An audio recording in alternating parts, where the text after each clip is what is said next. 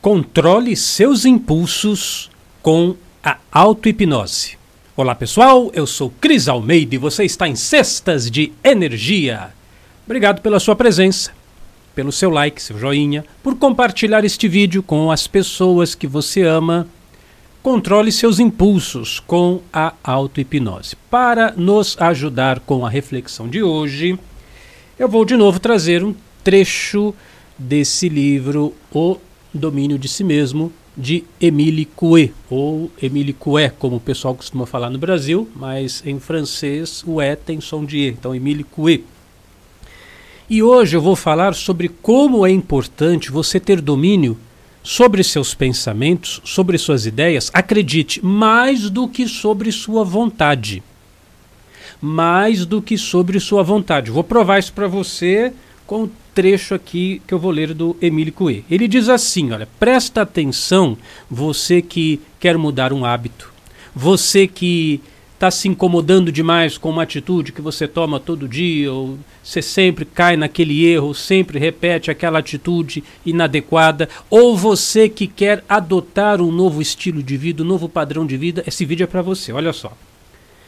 Então diz Emílio Coué, quando uma ideia se apodera do espírito a ponto de despertar uma sugestão, todos os esforços feitos conscientemente para resistir a esta sugestão só servem para ativá-la. Vamos lá. O que, que ele quis dizer? Depois que você encucou com uma ideia, você pode até querer mudar, força de vontade e tal, não, tô, não tem jeito. A ideia já está instalada. Na vida prática, funciona mais ou menos assim. A pessoa fala assim: ah, eu quero emagrecer. Eu não posso comer doce. Eu não quero comer doce. Eu não quero comer demais. Aí que acontece no dia seguinte? Ela vai lá e come de novo e come demais. Quanto, parece que quanto mais ela se esforça para emagrecer, mais ela está comendo. Porque a vontade dela, o desejo dela é uma coisa, mas na cabeça dela, a imagem mental, a imagem mental, a ideia que ela tem de que ela precisa comer, comer, é mais forte do que a vontade. Ou então, vamos pegar um outro exemplo completamente diferente. O sujeito fala assim: Eu quero muito passar nesse concurso, ou eu quero muito passar nesse vestibular. Só que na cabeça dessa pessoa, ela pensa assim: nossa, mas esse concurso é muito difícil. Nossa, mas acho que não é para mim. Nossa, mas tem muita gente concorrendo nesse concurso. Então, de novo, ela quer uma coisa, mas na cabeça dela, a imagem mental daquilo é que não dá, que não tem jeito, que é impossível. Então, quem que vai vencer? O que ela tem na cabeça dela. É a sugestão, é a programação mental que ela já está carregando na cabeça dela. Então vamos ler de novo o texto aqui, agora com essa explicação, você vai entender o que, que o Cui falou. Ele, ele disse assim, ó, estou lendo de novo. Quando uma ideia se apodera do espírito a ponto de despertar uma sugestão, ou traduzindo aqui, a ponto de você acreditar naquilo, né? Todos os esforços feitos conscientemente para resistir a essa sugestão só servem para ativá-la. Então, no nosso último exemplo, eu quero muito passar no concurso no vestibular, mas não dá. Então, quanto mais você quer, mais você lembra o quanto é difícil obter aquele resultado, ter aquela nota. Tá entendendo? Aí vamos, vamos, vamos encontrar a solução disso, porque não é possível que a gente esteja condenado a viver assim. Mas ele explica mais. Ele diz assim: olha, é, isso explica tão bem fatos da vida comum como o da patologia. A pessoa que aprende a andar em bicicleta atira-se com magistral precisão sobre um calhau, por pequeno que seja, apesar dos esforços para se desviar pelo receio que tem de ir sobre esse calhau. Pessoal, aqui Emílio Coelho é um texto bem antigo, né? Então, calhau é uma pedra. Traduzindo aqui para um português é, mais atual, é o seguinte: ele está dizendo o seguinte, aquilo que você mais teme É o que com certeza vai acontecer. Você está aprendendo a andar de bicicleta. Fica lá meio inseguro. Ah, eu não posso bater naquela pedra, não posso bater naquela pedra. É justo naquela pedra que você vai bater. Ou, ou substitua a pedra por um poste ou por um muro. Ah, não posso bater no poste. Parece que tem um ímã que puxa você para aquele poste. É a lei desse esforço inver invertido. Você não quer aquilo, você não quer aquilo, você não quer aquilo, mas todas as vezes que você não quer aquilo, você está pensando naquilo. Eu digo para você, ó, preste atenção, faça o exercício comigo.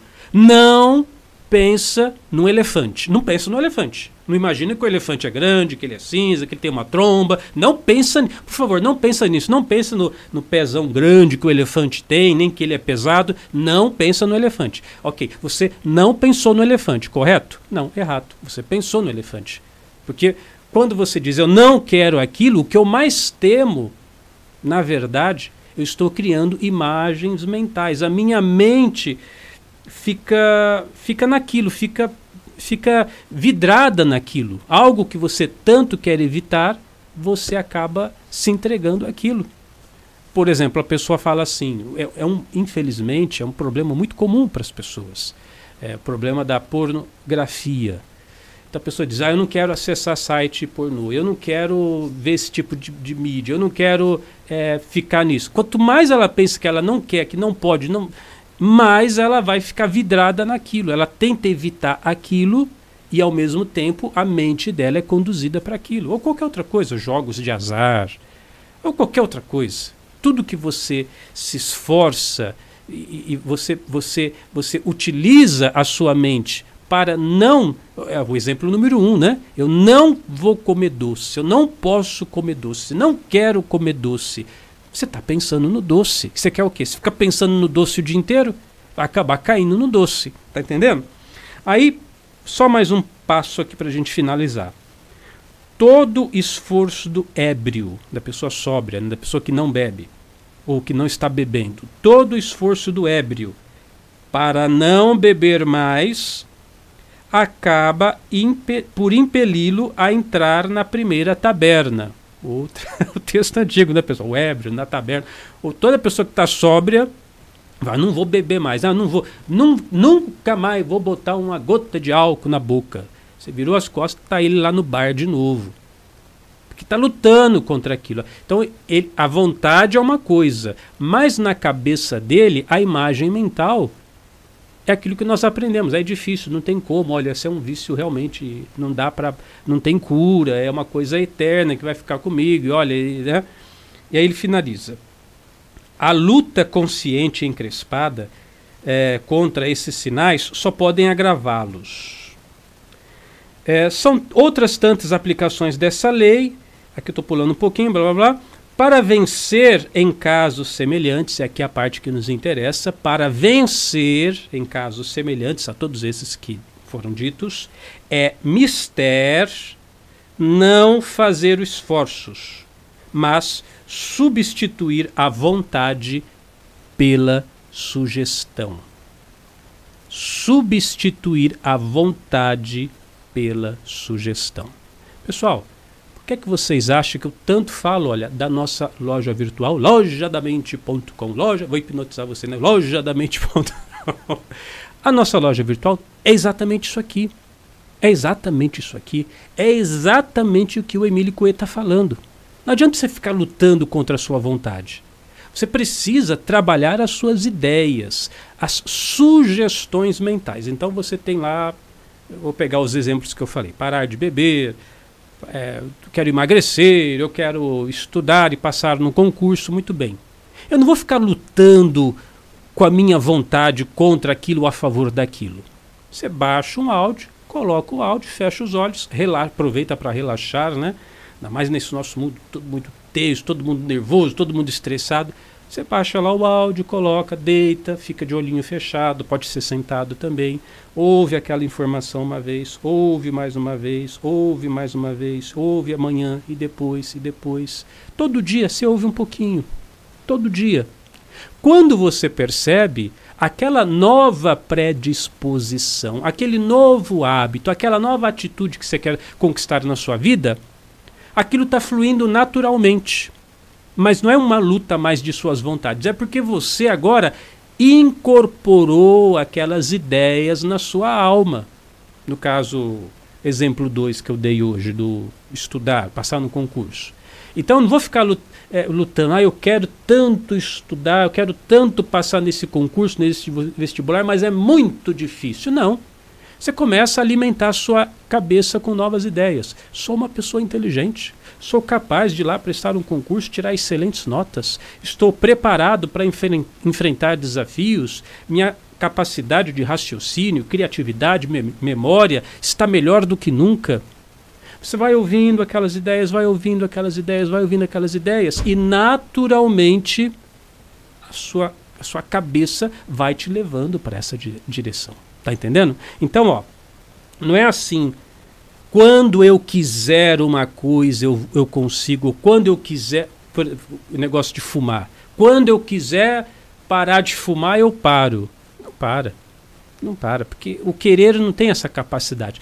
Quando eu tiver uma imagem mental clara em minha cabeça, quando eu tiver impregnado no meu cérebro, nos meus pensamentos, a ideia de que sim, eu vou tomar tal atitude, aí você vai fazer. Esse é o papel da reprogramação mental, ou da auto-hipnose, é a mesma coisa, tá? O que, que é reprogramação mental? Uma auto-hipnose, porque é você que está se hipnotizando. Você baixa o áudio, coloca o áudio, começa a fazer o seu próprio trabalho de autoindução. E esse é o caminho. Olha, para finalizar, eu conheço tanta gente que luta e luta e luta e luta e tenta que tenta, tenta, tenta, com aquela história da força de vontade para abandonar um vício, para não tentar mais tomar tal atitude, ou para conquistar uma coisa, ou para mudar isso, ou para alcançar aquilo, e só na força do braço. Não, pessoal, você tem que, como diz o autor Emílio Coué, colocar essas imagens com muita clareza na sua mente. E uma vez que você consegue ter essa clareza mental, naturalmente as coisas vão acontecendo na sua vida. Eu sou Cris Almeida, sucesso e felicidade para você.